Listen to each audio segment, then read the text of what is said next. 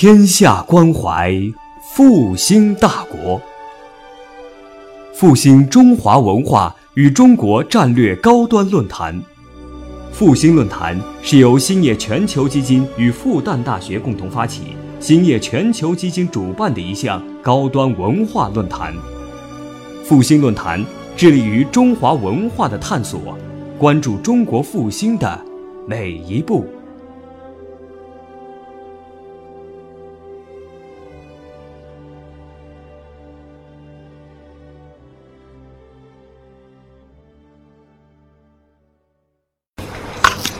是从呃一六二九年，一般都是这么认为，说是从那个一六二九年，李自成在呃那个宁夏，呃宁夏陕西一带开始叛乱造反，那个由于一个很很重大的一个粮食呃那个粮食紧缺导致的那个灾饥荒，那么导致了整个呃明末农民起义的一个序幕就此拉开。那么他在一六二九年之后，呃，一直到一六四四年，这个是明朝灭亡的灭亡的这个时间，一共是将近十五年、十六年的这么一个时间里面，发生了一系列这么一个事件。最后呢，是李自成的部队，就是他建立了一个大顺政权，他的这些啊这些人马，在一六四四年的时候打到了北京城下，那么。攻破了北京城，当然很多人研究说那个可能不是李自成的兵马攻破了北京城，而是北京被自己的一系列的呃由于饥荒导致的鼠疫等等自然灾害和生态危机那个所自呃所击溃。那么还有一些研究者把那些视角关注在崇祯帝本身，那么认为说是在。明末清初的这这个时间里面，啊，崇祯帝以及整个明代中后期的这个吏治、呃政府管理等等这些原因，造成了，呃，他对那个呃宦官的任用和他的政治上的腐败，导致了明朝的灭亡，这是一方面的观点。那么另外一方一方面的观点就集中在这个李自成攻破北京之后的这么一个时期，在这个之后。我先喝口水。嗯，这个历史故事就告诉我们说，在李自成攻破北京之后，他派呃他派人去山海关，就是在我们待会儿会看到的，是在北京东北面的一个重要的呃自然那个由自然和地理结合的这么一个关隘这个地方。他要去招降在那边明朝最后的一些主呃军事主力，那么就是由吴三桂把守的这个山海山海关这个地方。呃，本来这个吴三桂已经准备投降，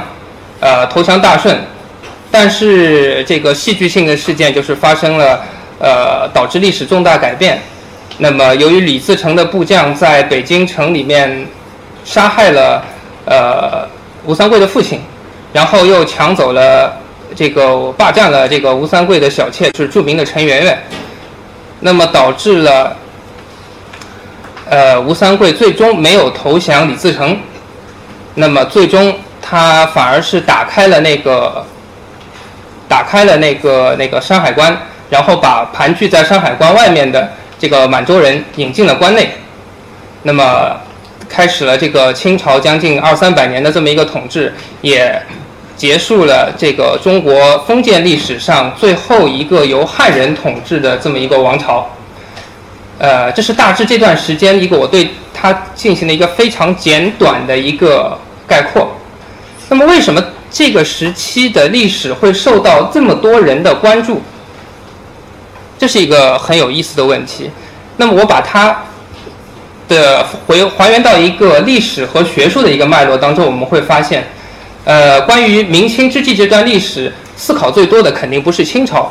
因为清朝的人他自己已经是呃满洲人在做天下了，他对明清之际的那个一系列的偶然性事件他并不关注，他肯定会认为这是一个呃天经地义的事情，满清入关入主中原这么一个事件。那么，这个明清之际的一系列的事件之所以被人强烈关注，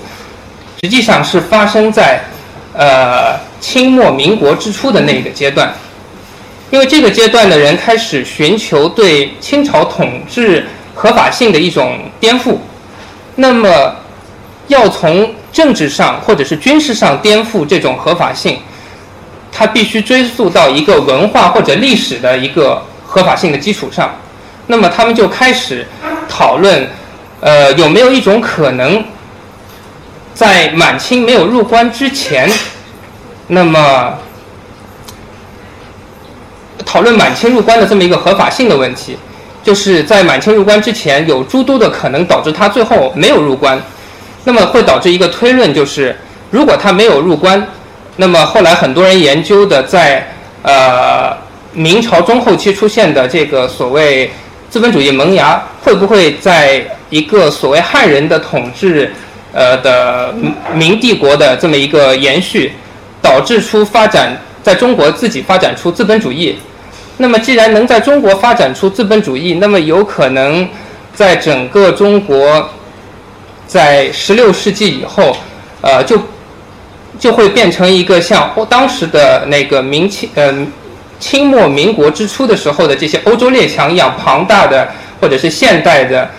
呃，民族国家在中国出现，呃，这样子，如果在中国出现了一个由汉人统治的延续了明朝那个那个资本主义萌芽的一个现代资本主义国家在中国出现。这样子，在中国就不会沦落为在清末的时候的那种半殖民地半封建的这么一个状况。那么，在这样子一个脉络底下，那么很多人就开始质疑，呃，或者是把关注的焦点集中在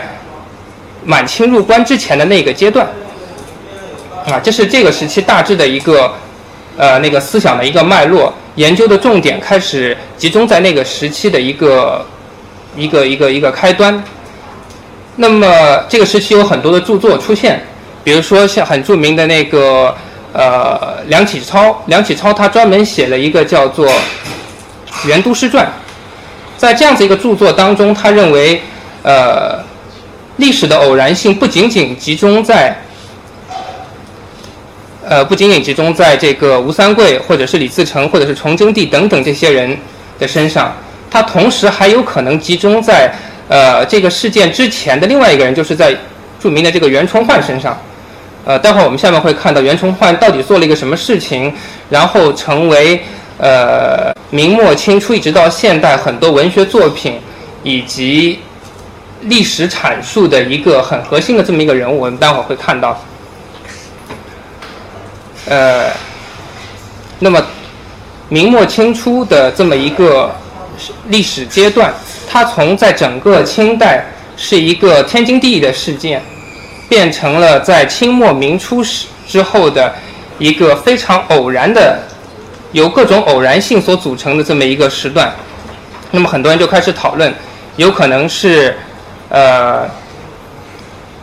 这个这个明末清初时期的一些干旱，或者是蝗灾，或者是饥荒、鼠疫，还有等等这些问题，造成了。这个阶段的一些历史结果，那么这个时期的一些事件到底是怎么一回事情？那我们就需要用一个更长时段的这么一个视视角来进行讨论。呃，我们来看一下，在满清入关之前，或者是前后发生的一个，把这个事件还原到一个更大背景的维度来讨论。就是我们印象当中，这个山海关是一个很重要的地方，但是它为什么重重要？和它重要的体现的那些特征在什么地方？我们可以从这张地图里看到。呃，我们看到的是这个中国北方的一个地图，这个地方，嗯，在今天中国的那个北方有东北平原，然后连接东北平原和。东北平原以南的那个华北地区的，是一个宽度在十五公里到四十公里的这么一个狭窄的一个区间，就是所谓的，呃，在著名考古学家苏秉琦提出来的这个地方叫做辽西走廊的一个区域，在这个区域里面是由燕山山脉的呃东端和渤海湾的那个辽东湾组成的一个在山在那个燕山山脉和渤海之间的一个非常狭窄的通道。那么这个通道的南部最狭窄的地方，就是呃这个这个明代建立的这个山海关的这个位置。在这个通道的北部一个地一些地方，从唐代开始就建立了一个叫做榆关。呃，我们可以从这张图上非常清晰的看到，如果扼住了这个山海关的这个入口的地方，那么从东北一直到整个华北平原的这个通道就完全被封死了。呃，如果还想进入到华北，从东北进入到华北平原的这些这些人或者是部队，要么从海路走，要么必须绕到很远的那个蒙古高原的南部，才能进入到华北腹地。所以这个地方相对比较重要。嗯，好，那我们接下去看。在这个山海关守将，在这个吴三桂之前是那个著名的这个袁崇焕，当然袁崇焕到这个吴三桂之间还隔了很多很多其他的这些明代的这个将领。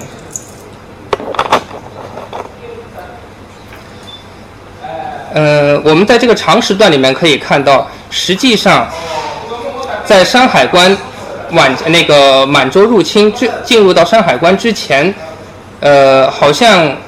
这个满洲人是一直等在那个关口徘徊了很久很久。那么这些人在入关之前，他们做了些什么事情？然后这些事情又是朝一个怎么样方向的趋势发展？这个就是一个很有意思的问题。那我们来看，呃，在一六四四年满清入关、明朝灭亡之前。实际上，明朝也没有像他最后那么弱，满洲也没有像他入关之前那么强。所有的这个整个局势，如果我们往历史纵深处发展的时候，会发现有一个非常有意思的趋势，就是越往历史纵深处发展，呃，清呃这个明代明朝军事在东北地区，就山海关以北地区的军事实力就越强，然后满洲的这个实力就相对越弱。那么，在这个一六二六年的这个时间里面，当时出任呃辽省这个军事总管的这个袁崇焕，他其实上甚至还取得了两次很重大的这个胜利，一次就是叫做宁远，还有一次叫做宁锦这个胜利。那么正这两次胜利，就是我们可以在刚才的这张图上看到，实际上是位于这个。呃，就是我刚才画我在上面画的几个框，就是山海关以北的另外两处那个军事胜利。我们会发现，实际上战线是表现出一种不断向南移动的这么一个趋势。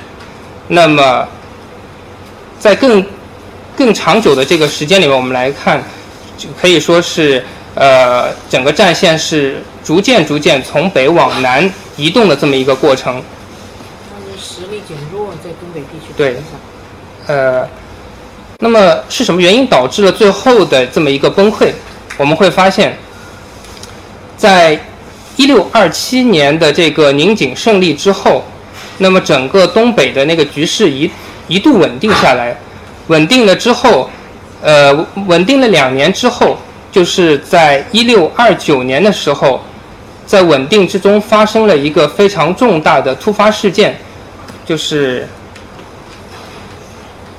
在我这张图里提到的，一六二九年，呃的这个神秘事件。虽然袁崇焕的这个部队已经在东北连续好两年取得了这个重大的胜利，但是稍微平静了两年之后，在一六二九年的时候，这个满洲人。觉得这个山海关很难突破，于是尝试绕过辽东城墙，从穿直接穿越燕山山脉，进入到了华北平原，然后这样子一个事件被称为呃这个呃这两个字我还不太会念，呃呃几次之变啊，我老是把这两个字混在一起。呃，在这样子一个事件之后，那么袁崇焕由于他的整个战略上的失误，所以就被崇祯杀头。当然，在很多的这个小说啊，或者是文学文本当中，这个会这个这个事件被戏剧化的变成了呃满清人利用反间计等等一系列的非军事手段的那些策略，完成了他们的这个目的。但实际上，我们会发现，袁崇焕的一个主要罪名在于那个弑米之盗。那个这个对这个罪名的具体的一个表述就是，呃，当时在整个山海关以北的那个地区，有很多满洲人忍受了这个饥荒的呃困扰，然后他们跑到边关来要粮食，呃。除了这些满洲人，还有一些蒙古的一些部落也到边关来要粮食。那么，为了保证整个局势的稳定，袁崇焕把一部分的军粮没有给满洲人，给了蒙古人的一些部落。那么，据说因为没有实际的那个考呃实际的那个证据表明，就是满他交给蒙古部落的一些粮食，最后流入了满洲人的呃粮仓。那么吃饱喝足的这个满洲人。最后又没有消停一段时间，而是直接再度呃休整，穿越了那个燕山山脉，进入华北平原，然后在劫掠了北京的通州和和北京的东部一带以后，才被各地秦王的这些军队所所击溃，然后才逃回了东北。那么这个事件就构成了呃袁崇焕最后的一个。走向走向死呃死亡，走向这个那个那个北京那个叫什么菜市口的这么一个最终的一个原因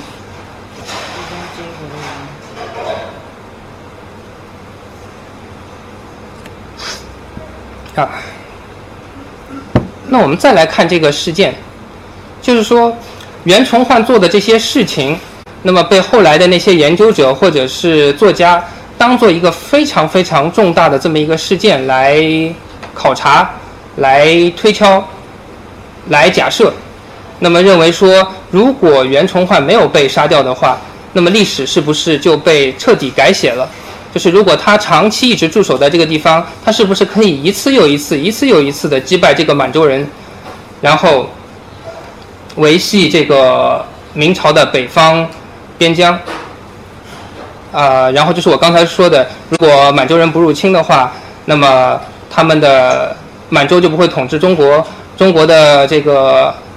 资本主义萌芽就会继续延续，然后一直到明到到后来变成一个强大的这么一个国家。那么种种的假设的由来，都是建立在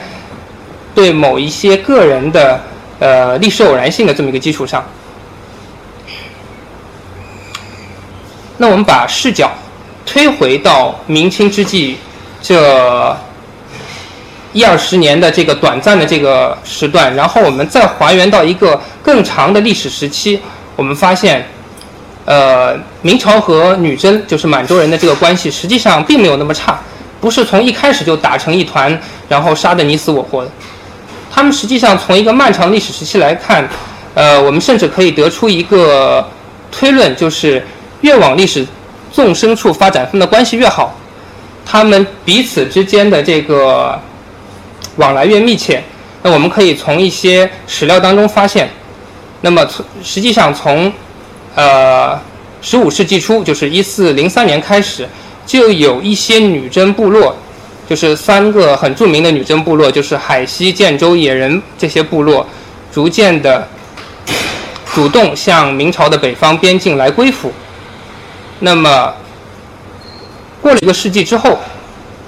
那么就会发现，这些局势稍微有一些改变，呃，这些女真部落之间出现了一些移动，或者是一些在实力或者是军事能力，或者是位移上面的一些调整。那么等到十六世纪的时候，这些女真部落之间的这些交往往来，或者是他们内部已经发生了很重大的这个社会结构的一个变迁，就是内部它已经开始有的开始分裂，有的开始继续向南移动。那么这个只是历史记录上我们看到的一些零零散散的一些信息，呃，这个背后实际上反映了一个更大规模的，呃，一个一个没有被历史书写进去的一个社会结构上的一个变化。那我们下面继续来看，呃，我们先要搞清楚这些女真部落的位置，这个在这个图上很很明显。呃，建州海海西和海东，海东就是所谓的这个野人部落，实际上是沿着我们看到这个图上颜色比较浅的，就是东北平原的一个核心的区域，就是属于平原地带。那颜色渐渐，呃，颜色就是当中一块有点泛绿的那个地方是平原，那边上是一些山区。我们把这些平原联系起来看的时候，就是发现实际上这些部落是顺着一个像类似通道这样子的。一个位置，自北向南排开。嗯，如果其中的一些人，比如说海西向南移动的话，它必然要影响到在它更南面的一些人群，那么导致它更南面的一些人群继续向南移动，或者发生分裂。那么在军事和政治上面就表现出某些部落的联合，或者某些部落的呃分裂。这是和我们刚才所说的那个，就是三个不同时期的一些过程，呃，可以联系起来来看待。同时，来自明帝国的一些观察者也发现了这些女真部落的一些具体的一个情况。我们往历史纵深处来发展，就是从一开始，呃，在东北地区的这些女真人，他们的情况是不种粮食的。那么，就是以捕猎为生。那我们可以把它按照人类学上来归纳的话，这些可以把它称作狩猎采集的一些生活方式。呃，与之对应的狩猎采集的这些生活方式，可以容纳的这个人口，呃，相对较小，因为没有固定的粮食生产，必须靠山吃山，靠水吃水。那我们再往后一个时期来来看这么一个问题，我们会发现。他们的这些生活状况发生了一定的改变，从完全不种地，变成了开始种一些地。呃，种多种少我们不知道，因为这个文献当中只显示出来他们稍事耕种。呃，稍事耕种那就是种一点点，估计也不多。但是等到十五世纪之后，就是在我们看到发生，呃，女真和明帝国的北方边境有开始有很剧烈的军事或者是政治经济上的一些接触的时候，他们的对他们整个社会的一些描述开始变成呃乐注重善讥讽，那么等等这些后面的这些说明和文献材料都显示出，实际上女真社会已经变成了和所谓的这个汉人社会在技术。和生活方式上已经没有特别大的呃区别的这么一个情况。那么这实际上也只是来自文献，这个背后又反映了怎么样一个深层次的问题？我们会接着看到。哦，不是接着看到。呃。针对刚才我们看到那些情况，就是在不同时期的这个女真社会的一些变迁，我们会发现，这种变迁不是他们一方面是来自他们自己的一个呃社会文化的一个变化的一个结果，而另外一方面，另外一些人也对他们的生活进行了一定程度的影响。那我们看到来自明朝方面的这个情况是，呃。开始在女真活动比较频繁的这个开元这个地区设置马市，这个很重要的马市，待会儿我们还会再次看到。它不仅仅是这个马匹贸易的一个中转站，它同时还是多种贸易和经营方式、多种物资交换互动的一个重重要场所。它甚至成为一个重要的这个关贸口岸，然后对整个女真和汉人的一整个经济发生了非常微妙的影响。呃，不仅如此，我们刚才还看到，女真社会的一系列变化，实际上并不来自他们自己，同时还来自呃明帝国的一些主动的、主动的一些一些一些帮助和和影响。就是在一四四二年的时候，我们可以很清晰的看到，那个还是属于呃女真在整个东北平原活动的初期，已经出现了。呃，明帝国鼓励他们，呃，从事农业生活、农业生产。如果有有牛或者是农器或者是其他一些东西不够的话，那么会主动要呃向他们提供或者叫他们购买，改变生活方式。然后在后一个时期，我们又发现，呃，对之前的那些农业政策有了进一步的调整和鼓励，就是进一步鼓励，呃，在游牧或者是狩猎采集生活的那些女真人开始改变他们的生活方式，尝试一种和他们之前不一样的。那么，为什么要求他们改变？以及改变之后的这个影响在哪里？这个是文献没有办法告诉我们的。那我们就开始要讨论或者思考，表面上的这个变化和它深层次的对整个社会的影响。在什么地方？哎，还没有讲到，呃，那待会儿再来说这个吧。嗯，刚才我已经说到，整个女真社会，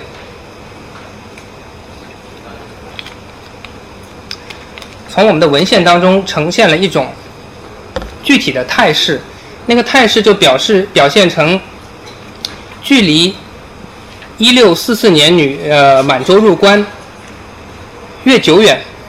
就是顺着那个历史的时间轴逆推，那么东北的汉人或者是明帝国和女真的关系就越融洽，那么汉人在整个女真在东北地区的这个影响就越强，同时女真社会的整个结构就变得越弱。可以从晚期的那种定居生活、定居农耕生活，一直追溯到他早期的游牧，或者是狩猎、狩猎采集生活等等。那么是什么原因导致呃明帝国和满洲人在整整两三个世纪的这么一个漫长的时间里面，呃双方的实力彻底的完成了一个此消彼长，然后。一方面是由弱到强，另外一方面是由强到弱的这么一个过程。我们只能从，我们可以从人类学的这么一个生态观的这么一个角度来考虑。呃，文献记录没有告诉我们有呃有关生理或者是社会生产、人口再生产方面的问题，但是关于人类学的。呃，从简单社会到复杂社会的一些研究，提供给我们一些非常有意思的一个线索。这个就是在二十世纪一直到现在的很多人类学的研究发现，呃，在非洲、南美还有东南亚一带的很多人群，在现代国家的努力之下，从简单的生活变成呃简单的狩猎采集或者是游牧的生活，逐渐向现代化的定居生活过渡的这么一个时期，他们的人口和他们的生活质量都在不断增长，那么这些增长的原内在原因就在于，嗯，在于我在这个 PPT 里面已经写好的一些一些原因。我们可以发现，在狩猎采集生活当中，由于它的粮食和它的食物生产没有办法达到很大的规模，必须呃必须过的那种。吃一天，呃，那个饱一天饿一天，或者是食物很难固定维系的生活，所以对于呃生育下一代的这个成本相对比较高，那么这个对妇女的要求就比较严格，就是需要长期的对父呃对儿童进行母乳喂养。这个会造成一个什么样的结果？就是对于女性来讲，如果长呃可以这个哺乳期延长的话，她就无法排卵，无法排卵的话就没有办办法再生下一胎。呃，我们在那个从由呃那个狩猎采集社会到定居社会的这个研究发现，通常一个比较简单社会或者是狩猎采集社会的这个妇女，她的哺乳期一直要延续到这个小孩的四五岁或者是更久之后。呃，这是一方面，而另外一方面，如果在一个简单的、相对不是非常复杂的这个社会当中，呃，女性需啊这个男性需要外出狩猎或者是放牧，他在性别隔离方面，就是男性和女性，它会组成不同的这个团体，呃，由女性在一个营地负责养育孩子，然后男性呢则外出放牧。那么由于男性和女女性没有办法长期固定的接触，那导致这个女性的这个怀孕率怀那个怀孕率、生育率也相对较低。这是两个方面的问题。那我们可以看到，如果在一个农业社会，呃，在一个农业社会当中，情况就不是这个样子。在一个农业社会当中，我们可以通过一些补充性的食物，所谓这个植物性食物，我们可以把呃小米或者是大米等等这些食物熬成粥。进行那个尝试这个母乳替代性食物，然后可以在很小的时间内，呃，这个小孩很很非常幼小的这个时间里面，就可以给小孩直接断奶。呃，断奶之后，女性在现代社会当中，女性可以重新从事，呃，可以外出继续外出工作，或者是从事这种体力劳动，她就可以摆脱儿童对母亲的这么一个束缚。呃，同时，如果断乳之后，这个女性又重新恢复排卵，呃，在一个农业社会当中，男性也也不需要外出打猎或者是离开很长的时间，那么男女长期住在一个房间里面，那就这个周而复始的这个制造人类的这么一个活动，那就没有办法避免。种种这些原因导致了从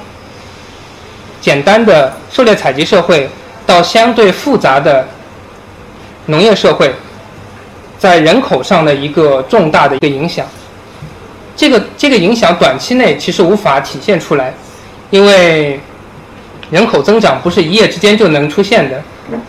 但是实际上，如果我们放在一个十呃一百年或者两百年的这么一个漫长时段当中，我们会发现，在一百年的这么一个时间里面，一个狩猎采集社会它的代际增长率可能是在呃三代到四代之间。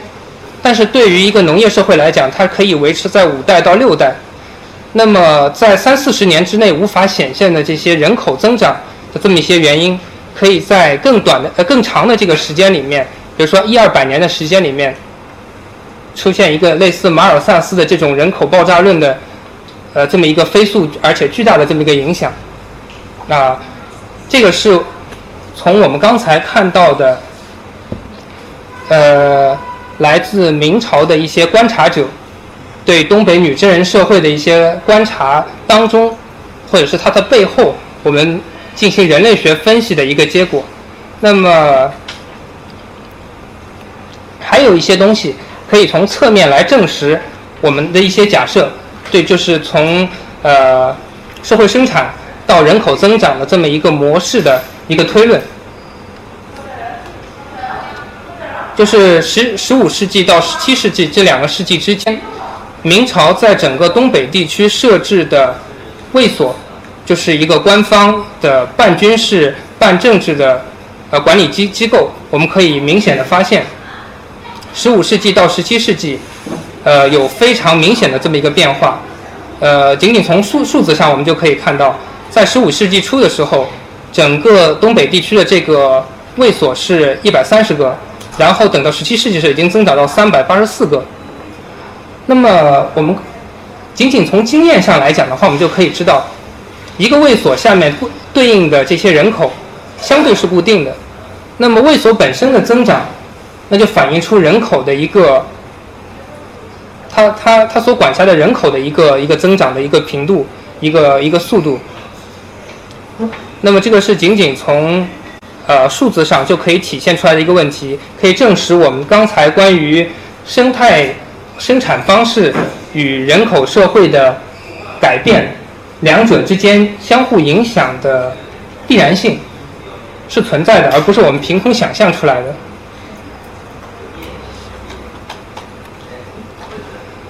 那么，灾难性的事件或者重大历史分野发生在一四六七年，因为我们刚才从一系列这个材料和分析当中，我们会发现，在早期，比如说是一六四七年之前，满洲和明朝的这些影响，相对没有发展到一个。非常严重或者是非常互动非常激烈的这么一个情况，大家还是两者之间还是和睦共共处、和谐发展。呃，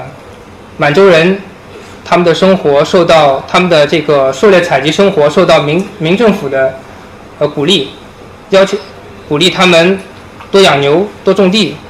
然后从游牧生活。变成定居的农业生活，这样可以改善他们的这个生活质量，同时也为明朝的这些卫所提供了更多的呃赋税来源。在这个之前，两者的关系都是相对比较和谐的，但是在一六四七年的时候，发生了一个比较严重的这么一个事件，就是我刚才已经提到的。女真的三个部落，有海西啊，最北面的海东就是野人女真，中部的海东，一直到南部的建州。那这个三个部落之间发生了一些事情。我们刚才已经提到，这个位于中间位置的这个海西女真发生了分裂。那么分裂背后。我就不去继续讨论，是因为人口增长，还是其他的一些原因导致了部落之间的那个原先的那个状况发生改变。那么它产生了一个侧面的影响，就是对建州女真的原先的那个位置产生了一些军事或者是移动上的这么一个影响。建州女真开始向向南移动，逐渐逐渐的与。呃，明朝在东北的这个防线，或者是军事控制控制线，有所有所接触，发生了一些摩擦。那明朝政府开始对这个东西变得开始有一些敏感，那么要求建州女真不许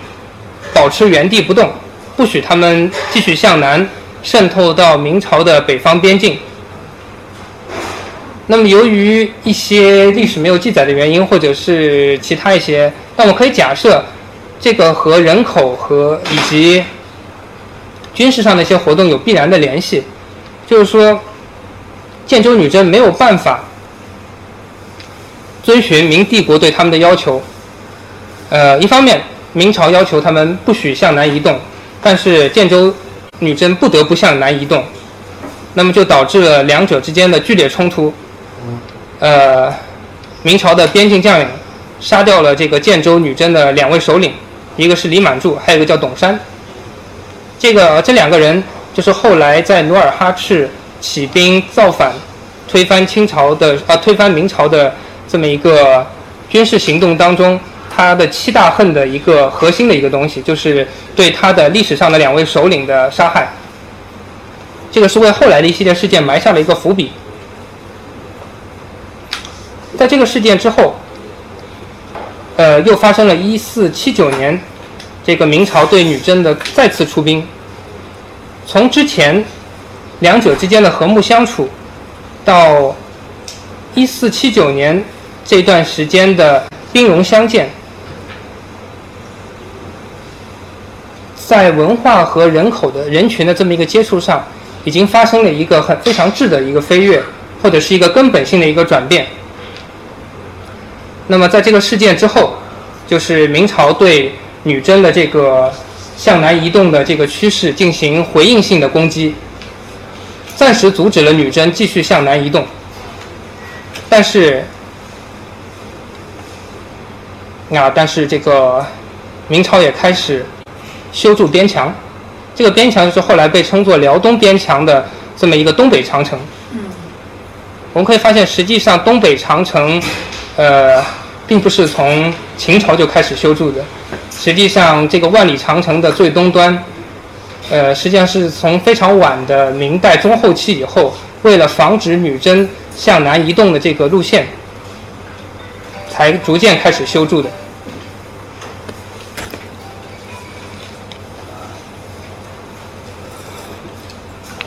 但是以这个事件作为一个重要的转转折点，我们会发现，在这个一四七九年之后，明朝的军队或者是他们的军事行动已经集中在防守边境，而不是像之前会主动对满洲的这些人群、人口、部落的移动做出军事回应。而对于满洲来讲的话，他们在这个之后。呃，在修筑完长城之后，并没有乖乖的在这个城墙边就此那个安稳下来，而是不断的向南冲击，不断的向这个边境以南尝试各种各样的突破。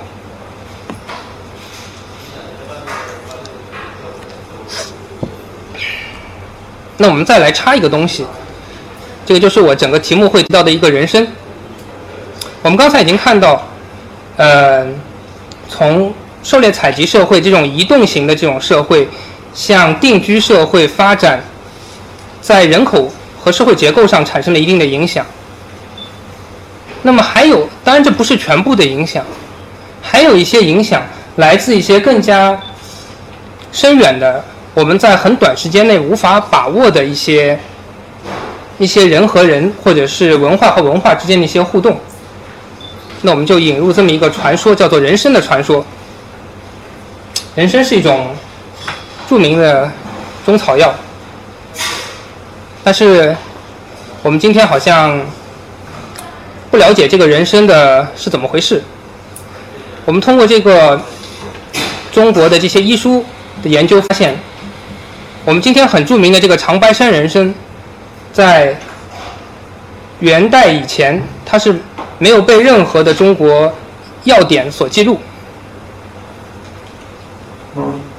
在那个之前，也有提到人参，但那个时候的人参是专门是指的上党人参，就是在山西，呃，这个东南部有一个上党盆地，那个地方被认为是整个华夏世界当中的一个制高点，所以被称上党。上和党的那个本意都是高，呃，在这个地方生产的人参是最好的，但是完全没有提到这个东北人参。这个长白山人参，在元代以后，元代后期才进入到中国的这个呃中中医药的这个药典当中会被提到，但是也仅仅作为一种一种补充，作为上党人参的一个替代品，作为那种比较低呃那个低价廉价的一个补充，呃，只有相对经济较差的人才会去吃这个东北人参。但是在明代中后期以后，尤其是我刚才提到那个开元马市设立之后，中国的这个药典开始大量提到了这个长白山人参，它的作用、它的功效和它的实际的那个意义，开始有了本质上的这个飞跃。那我们从这个传传说当中可以看到，在一六零七年的时候，呃，就是我刚才也已经讲到了。在整整个东北地区，随着早期的满洲和明帝国相互之间相对比较和睦的这个状况，转入到频繁的这个军事接触之后，设立在开元马市的各种贸易口，这种这个贸易口岸，成为对女真进行经济制裁的一个一个武器。只要女真在袭击边境，那么。明帝国就主动关闭这个贸易口岸，拒绝从女真进口任何的东西。那么这是他们早从早期来看，或者嗯，可以发现这是一个比较相对比较有效的一个制裁手段。那么通常是在这个口岸关闭的第二年，那么这个这个满洲人就主动的要求重开马市，呃，乖乖的听话，那变成了一个有力制约女真的一个很好的经济武器，经济制裁。但是在一六零七年的时候，发生了一个很重大的事件，马市关闭之后。女真这个人参积压，在两年内烂了十余万斤，呃，那不少啊，非常多的这个人参就烂掉了，那么导致出现了一个传说，就是著名的这个努尔哈赤，他发现这个人参如果新鲜的人参他放不起，那么只好把它加工晒干以后，那么可以长期保存。呃，并为了这个传说，他改呃，相对这些人参收购商和人人参的这个中介，这个贩卖人参的这个中介，也为这个传说加上了很多呃实用主义的这个色彩。那么早期一直广大内地的这些人们一直吃吃的是新鲜的人参，那么开始大量进口这个人参，从新鲜的变成晒干的这个人参以后，那么这些中这些药材商。开始跟大家宣传说，这个晒干的人参的这个功效要比新鲜人参来得好。呃，这个从此以后，我们现在吃到所有的人参全都是晒干的。啊，这么一个事件就这么就此发生，这个传说导致了我们今天吃的都是人参片，呃，人参干，就是我这个图上放的那个黑黑不溜秋的这么一个人参。这个事件还导致了一系列其他的，从经济上一直延伸到军事上的一些结果。呃，因为当年的这个人参没有卖掉，所以通过人参本来女真每年可以在这个贸易当中获得很大的这个交换的物资，比如说茶叶、粮食，尤其是粮食，还有其他的一些这个生活用品，比如铁器等等，没有办法供应。那么接着就导致了努尔哈赤，呃，率领五百五百骑，然后来攻打那个抚顺关，呃，邪身所值，值就是那个价值的那个意思，拿这些人参来要挟边关守将，必须要把他们的人参买下来，然后把粮食卖给他们。嗯，我们注意，一六零七年实际上已经距离。明朝灭亡的一六四四年，相差不到四十年了。那，那我们对这个人生传说，我们刚才只是谈了这么一个传说。那么这个传说背后，到底提示提醒了我们一些什么样的，在这个传说当背后更加深远、更加复杂的一些事实？那么，光从历史的这个材料或者文献当中，我们没有办法没有办法获得这些知识、这些信息。但是，我们可以通过人类学的想象，一些非常有益的以及非常靠谱的想象，来来讨论这个这个传说背后的一些东西。我们会发现，在历史记录当中，就是关于这个开元马市，还有其他一些相对较小的呃经济口岸。的一些记录发现，在汉人就是明帝国的这些贸易口岸和女真进行贸易的一些主要的物品，它包括马匹、呃马匹、貂皮、兽皮、人参等等等等等等这些东西。那么女真从呃这个明帝国农业帝国进口的这些东西，主要是粮食，还有一些生活日用品。我后面列了三条，这个。三条比较、比较、比较、比较不口语化的这么一个分析，大家先看一看。我们把它化化约，把它们把它化开来来看的话，实际上反映了很复杂的一系列的问题。一个是生产这么多东西，它背后是巨大的人力投入。就像我刚才提到的，生产十万斤人参，那么我我没有算过具体要投入多少个这个。人力工时，才能获得这么大的、这么大规模的那个物质呃物质产产品。那针对上上上面提到的每一样东西，这个东珠就是呃在库页岛那一带盛产的一种相对比较大的珍珠。那么由于当时既没有人参种植技术，也没有一些那个人工养殖珍珠的这些东西，必须有，必须是很多呃人力投入来生产这些，去山去上山挖人参，去海里面捞珍珠，还有到山里面去采木耳、采采蜂蜜等等这些东西。这个背后是非常巨大的人力投入，这是一方面。那么另外一方面，我们刚才已经看到，通过从农业生活一直向定居生活的转变，人口本身有巨大的增长。嗯，这个和整个生产过程是相辅相成的，有更多的人口，那么就有更多的生产，有更多的生产，就可以在。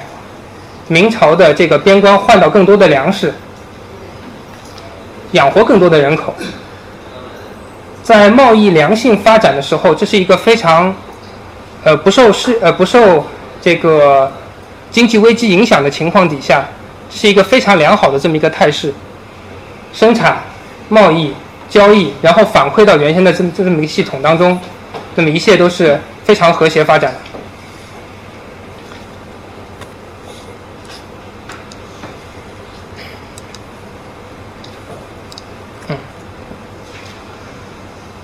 当然，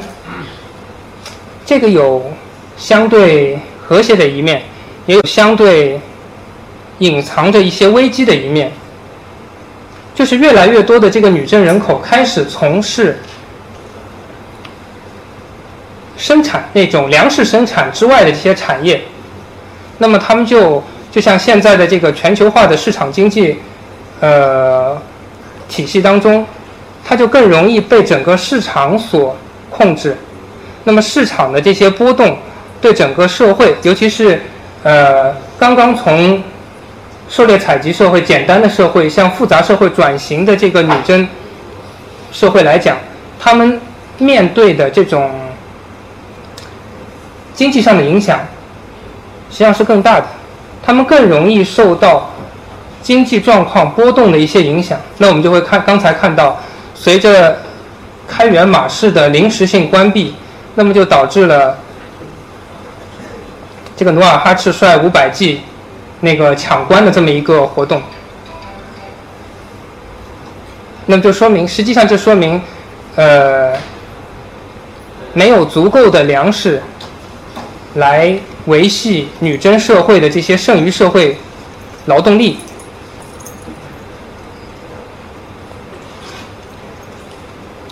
呃，没有换到粮食，那么只有武力来抢。这个逐渐逐渐就变成了从相对较早的时期，女真的一个啊明朝对女真的一个经济制裁的手段，反而就变成女真人和明朝互动的一个呃导火索。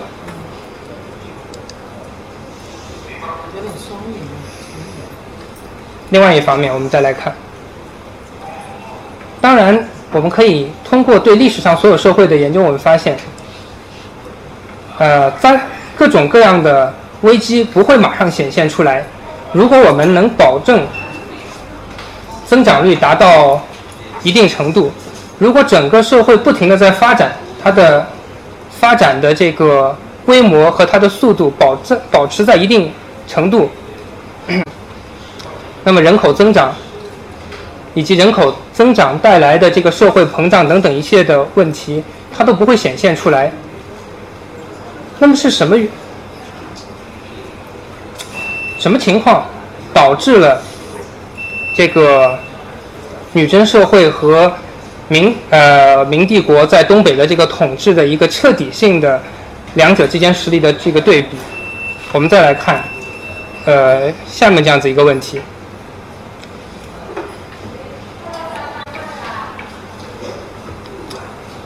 呃，我在这里面把两组关系稍微对应了一下，就是在明帝国晚期的一些晚期的这个时段里面，我把发生自然灾害和呃女真在整个东北地区的军事活动做了一些对应。我们可以看到，在一六一三年的时候，发生了这个自然灾害，发生了相对比较严重的这个自然灾害。那么明帝国给出的这个建议是要求女真东北的这些女真人开更多的地，呃，扩大种植面积，提高生产，那么深挖洞、广积粮，那么来抵御自然灾害。但是这个策略颁布了两年之后，哦好，呃，颁布了两年之后。然后这个女真社会没有从没有从这个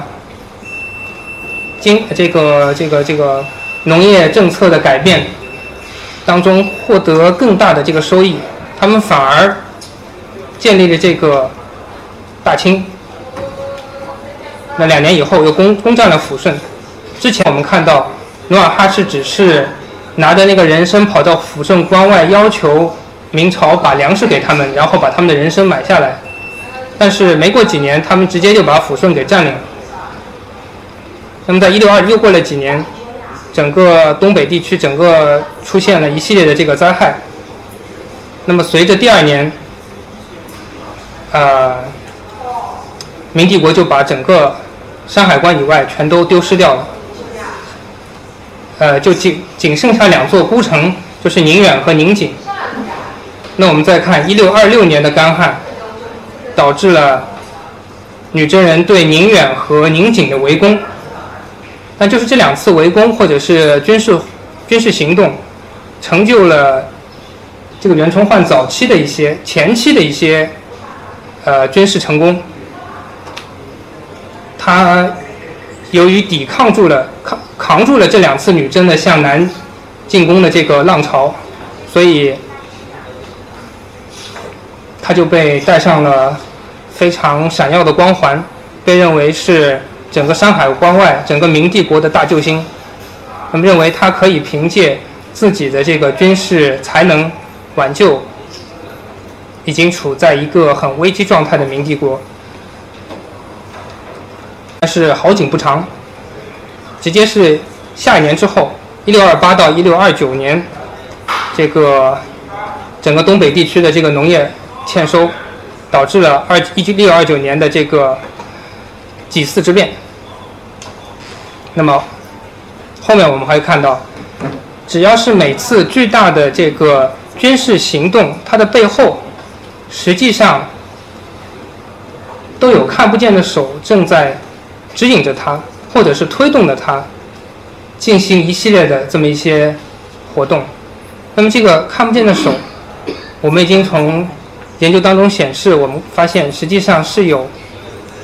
是很明显来自这个自然。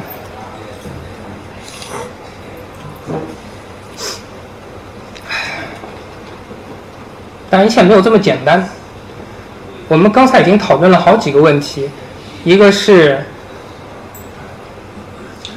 一个是明朝本身的一个，呃，要求女真人从。游动的或者是狩猎采集的生活向定居转变，这是一方面。那么另第二个方面是明朝和女真的这个边境贸易导致的一个社会分化、社会生产产的增长。那么有大量从事从事非农业生产的人口出现，那么那一部分人口就很容易。受到这个贸易问题以及整个贸易体系波动、价格波动的这么一个影响。那我们现在再来看第三个问题。第三个问题就是，呃，前两个问题都不会直接体现的一个结果。这个怎么说？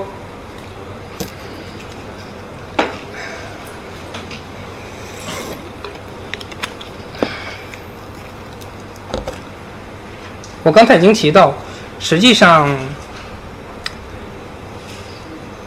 这个崩溃永远不会出现。只要不断增长、不断发展，只要发展的曲线略高于社会增长的曲线，那么两者之间的平衡，就两者之间至少可以达到一个平衡的余地。但是我们可以看到，呃，由于明帝国在整个体系当中的扮演的这么一个角色和他的主动的一些策略，我们会发现。只要有出现人呃边境问题，或者是由于人口或者贸易增长导致的一系列问题，那么明帝国明政府的一个直接的一个策略就在于，他继续鼓励生产，继续鼓励呃开垦出更多的荒地，来达到一种新的平衡。但是我们发现，对于整个一个地区来讲，或者是作为整个东北来讲，它的可耕地面积以及它的整个生态的情况，是早就被限、早就被设定好的一个存在一个存在一个极限。因为所有的耕地不可能无限期的增长，那么一个地区在被开发之前，它的人口、生态和生产的一个极限就已经被预先设下了。那么，在对这个地区进行开发的过程当中，我们只有只要这个地区开发的进程一旦被开启，那我们实际上就在不断的接近这么一个预设的极限。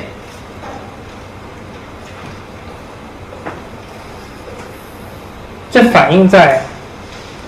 这个这个对极限的逼近，它有多种层层面，一个是人口的增长。还有一个是，就是贸易贸易状况的一个变化，那么等等这些东西，都决定了，呃，达到最后的那个极限，只是一个早晚的一个问题。那我们可以看到，嗯，自然灾自然问自然现象永远不会成为灾害，如果这个地方没有人的话。大家可以理解我这个这个话吗？就是说，就好像是在南极或者北极，一年三百六十五天，天天发生自然灾害，发生非常严重的这个问题，但是没有人类生存，它就永远只是自然现象，它不会成为一个灾害。那么，对一个人类生活的地区来讲，如果呃，如果出现了。过度反常的自然现象，那么人口较较少的情况下，我们的最佳对策就是换一个地方搬家。这个地方被水淹了，我们就搬到另一个高点的地方去，不被淹就行。这个地方粮食欠收了，那我们就搬到另一个环境较好的地方重新开始，我们就避过了这个危机。但是随着整个地区的被开发，人口不断增长到一个预已经预设接近原不断逼近原先已经预设好的一个极限的时候，我们会发现实际上已经没有退路了。这个时候，异常的自然现象才有可能变成所谓的这个灾害。我在这里做了一个很简略的一个图示，在这个图示里我们可以看到，嗯，对一个地方。过度耕种，过度耕种本身也不会产生任何问题。如果每年都风调雨顺的话，但是如果这个地方过度耕种，那么这个地方的水土保水土保持就会相对比较差。那么在原先只是五年一遇或者是十年一遇的这种干旱，那就很有可能转变成百年一遇，因为无路可退。那么，当过度干旱和过度耕种同时出现的时候，呃，实际上表明整个地区的这个植被已经低于百分之五十。呃，百分之五十是一个很有很有趣的一个临界点，在一个地区的植被高于百分之五十的时候，蝗灾通常不会出现；只有在低于百分之五十以下的时候，越干再加上干旱，那蝗灾就会出现。蝗灾出现，导致原先这个地方的耕种的这些农作物会受到很大的影响，水土保持进一步下降，再加上气候干旱，最后会导致一个结果，就是粮食欠收。粮食欠收会导致人口非正常死亡，呃，那就需要问别人借粮食。或者是去抢粮食，种种，不管怎么样都是要活下来。呃，借不了粮食就直接去抢，直接去抢会导致剧烈的社会冲突，人口、军事上的一系列的矛盾就会出现。死了人以后，鼠疫就会流行，因为在现代尸体处理技术出现之前。人们很难知道这个鼠疫和非正常死亡的关系，但是只要有一个地方出现大规模人口死亡，又没有及时掩埋处理尸体的话，呃，鼠疫就会出现。当然，鼠疫出现更大程度还还受到这个整个地区干旱的这个影响，越干的地方 越容易出现蝗灾，越容易出现鼠患，有鼠患就会有鼠疫等等。在这个复杂的系统连续不断发生作用的最终结果，就是更大规模的食物匮乏。我们刚才已经看到，在整个通过贸易和社会增长、人口增长的这么一个发展的极限，已经顶到一个瓶颈的时候，它受到了一个整个地区的生态和。呃，和自然结构的影响。我们现在看到这里出现两条两条曲线，一条是生态的生态极限，一条是人口增长曲线。当人口增长曲线不断逼近生态极限的时候，那么灾害就会发生。呃，原先只是普通的自然灾害。就在一定程度上导致了大规模的，呃，这个人口灾难、社会灾难、社会冲突。啊，我已经把它总结成一个，呃，非常简单的一个公式，大家可以看一下。那已经没有了。嗯，那我们再回到这边。嗯，我们刚才已经大体上。以一种倒叙的方式，我们回溯了1644年满啊满人满洲进攻山海关之前，将近两三个世纪发生的一系列这么一个呃生态、社会、人口等等的这么一个变迁的状况。这是一个以一种倒叙的方式，我们。我们来看这个问题。那我们现在把把这个整个顺序调整过来，从历史的终点来看这个问题。啊，历史的起点，我们会发现这样子一种状况，实际上可以追溯更加久远的年代。实际上，从十三世纪，就是一二九一年的时候，我们就发现。元朝政府元世祖忽必烈，他已经开始进行了某种程度的这种社会改革。他要求住在更加久、更加遥远地区的，就是今天呃额尔库兹海、额尔克兹海，就是库页岛和这个和大陆之间的那一片那个地区的那些人群。改变他们的生活方式，向南移动，进入到元政元元朝政府的控制范围之内。那么要求他们进行社会呃，要求他们进行定居生活，可能和我们今天一样，认为非定居呃游动移动生活的人相对比较落后一点。那么怀着一种比较高尚的或者是比较比较。呃，悲天悯人的这么一种情绪，那么政府要求他们现呃开始定居生活，摆脱那种野蛮的落后的状况。呃，那个时候就有三万人开始从事牛耕，呃，开始进行定居生活。那么同样，下面一条史料也同样显示了对另外一些部落的一些那个农业政策上面的那个扶持，要求他们呃改变原先的生活方式进行定居。当然，这这背后还有另外一些原因，就是我刚才已经提到的，如果元朝或者是明朝政府想要和那些遥远的相对比较野蛮落后的人群进行定期贸易的话，他们也同样需要有一部分人可以，呃，让他们随时找到，随时进行贸易，随时进行交换。啊，一旦这个贸易体系和贸易进程开启，那就会变成一种非常有趣的现象。我们可以从，呃。明朝中后、明朝前期和中期的整个物质、整个社会的物质经济文化状况，可以发现，呃，从东北地区或者是其他一些地方出现的那些产品，逐渐陆陆续续，呃，出现在这个明明朝社会当中，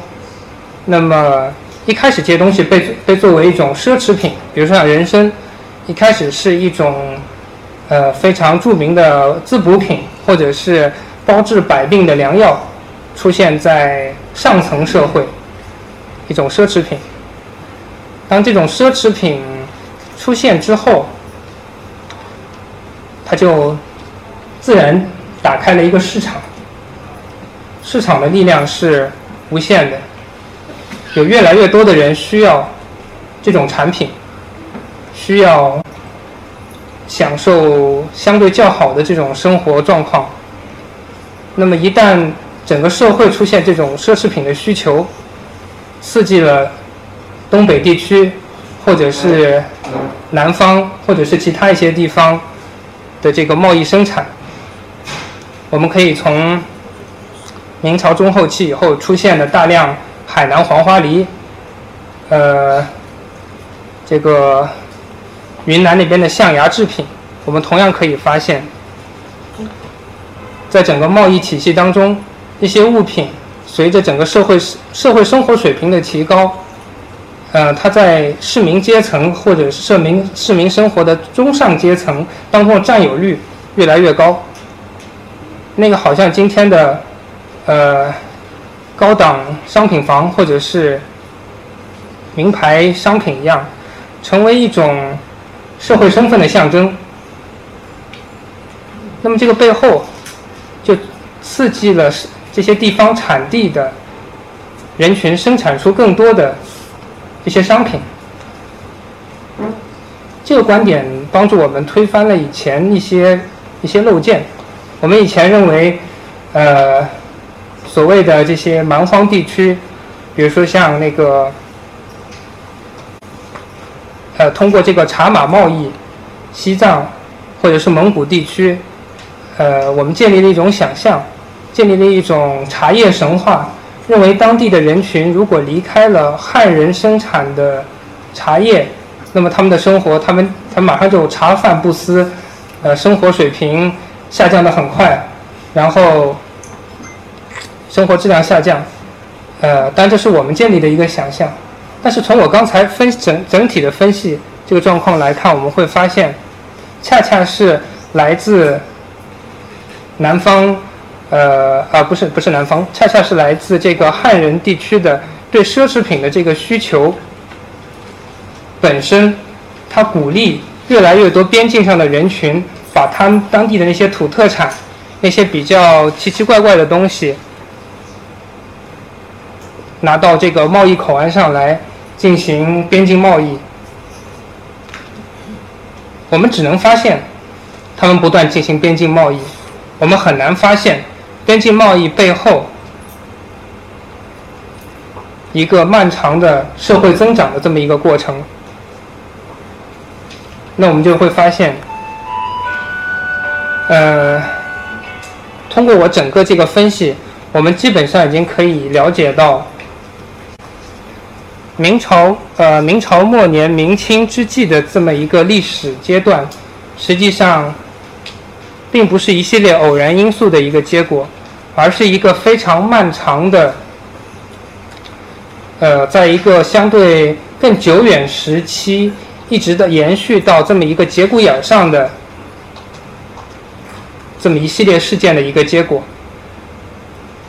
呃，明朝既不是被鼠疫打败了，也不是被自然灾害打败了，而是被他们自己在数百年或者是数个世纪里面培养起来的敌人打败了，或者说他们是自己把自己打败了。我们刚才还可以还看到我在第一第一张 PPT 里面，我提到了一个著名的是，呃，一六二九年，一六二九年，嗯，发生了两个事件，一个是李自成起兵造反，还有一个是，还有一个是什么我已经忘记了，啊，还有一个是那个几次之变。在我们以往的这个思考当中，我们往往把这两个事件分开来看待，但是通过我的一系列分析，我们发现实际上他们受到是同一场席卷整个亚洲大陆啊东亚大陆中部的同一场自然灾害的影响。它在陕西宁夏地区造成的李自成起义，同时也造成了在山海关以北。呃，辽省平原上女真人的一系列，呃，从饥荒一直到到到到扣边的这么一个行动，呃，那大体上我要想讲的东西，最后还有两点需要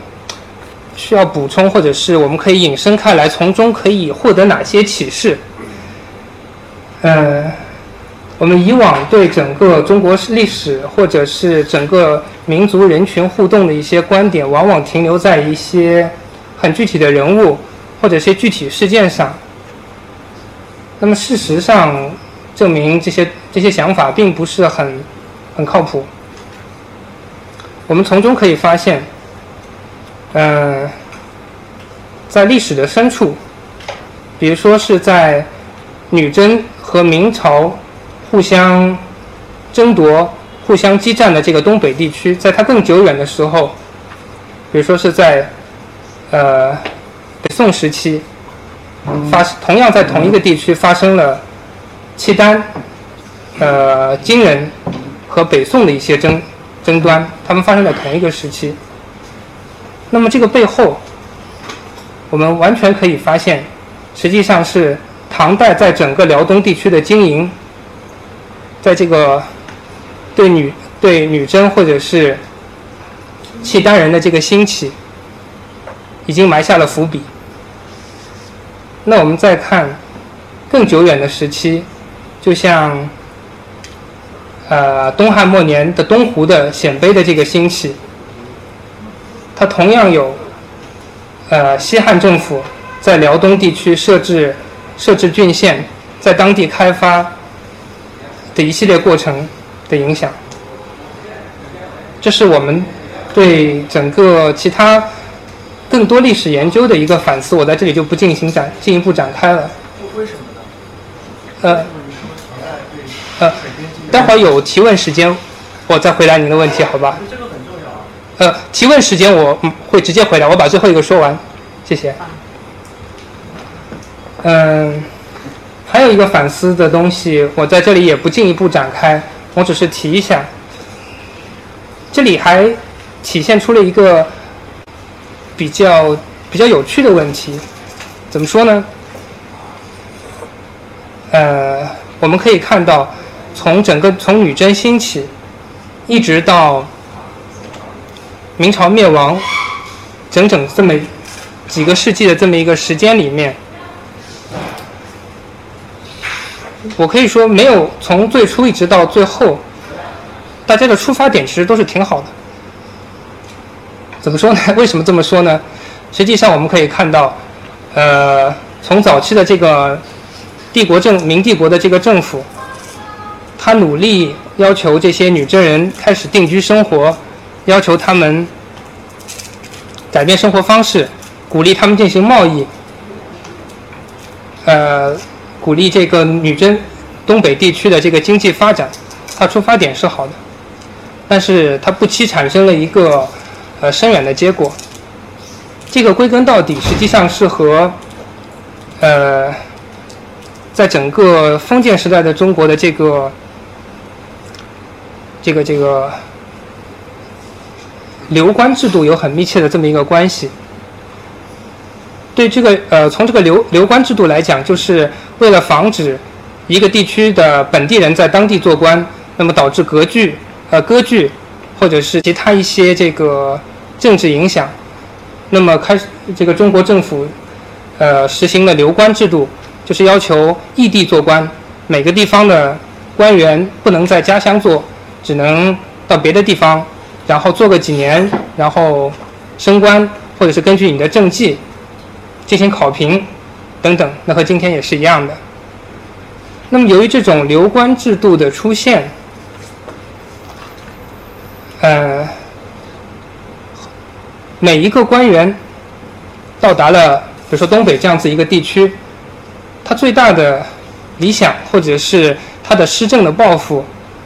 很可能就是在相对较短的时间内获得更好或者是更大的政绩。这个政绩在整个封建时代，它可能表现成呃贸易量的增长、人口的增长。呃，明帝国在整个东北地区，这个卫所的增加，卫所的增加实际上表现了控制地区、控制人口的增长，等等这些，在一定程度上都体现了一个一个官员的政绩。那么，从政绩的角度上来讲，每一个地区、每一个官员到达。呃，同一个地区，他非常容易实行一种所谓的这个短期策略。短期策略就是多快好省，建设呃建设这个东北地区。这个策略的实施，在一定程度上导致了在短期内确实呈现了贸易量的增长、人口的增长、控制地区的增多。但是，就好像一个一个病毒的运行机制一样，它一旦打开，它就不断的复制，不断的增长，最后占据了整个系统，然后系统就崩溃了。呃，虽然我们很难从这样子一个女真和呃和这个明帝国的这么一个。政治经济的这个互动当中，呃，找到某一个具体人物的，或者是某个具体官员的对他的评价，或者是谴责他的一系列的这个施政的，呃，施政的策略，或者是他所进行、所提倡、所倡导的一些东西的一些一些批评，但实际上我们可以从中发现。这样子一种关于呃短期策略的追求，实际上呃一直影响到我们今天的呃这个社会发展的一个一个方向。呃，这需要我们反思并且警惕的这么一些一些思考。那么今天我讲的东西就到这里，谢谢大家。